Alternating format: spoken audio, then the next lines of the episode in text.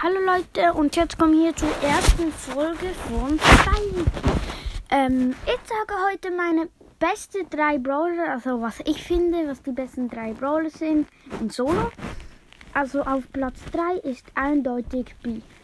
Ich finde B ist relativ gut, einfach sie kann noch recht weit schießen und macht eigentlich nicht so viel Schaden, aber ich finde sie einfach gut, vor allem mit der Ulti und so. Auf Platz 2 finde ich Nita. Nein, Shelly, Shelly, Shelly.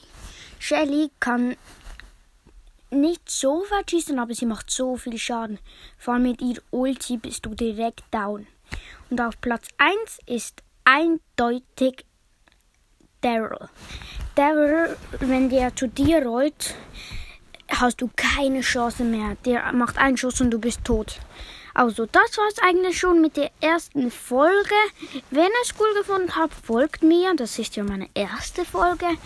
Ich mache noch weitere Folgen. Wahrscheinlich. Ich glaube, heute mache ich noch eine. Okay, tschüss.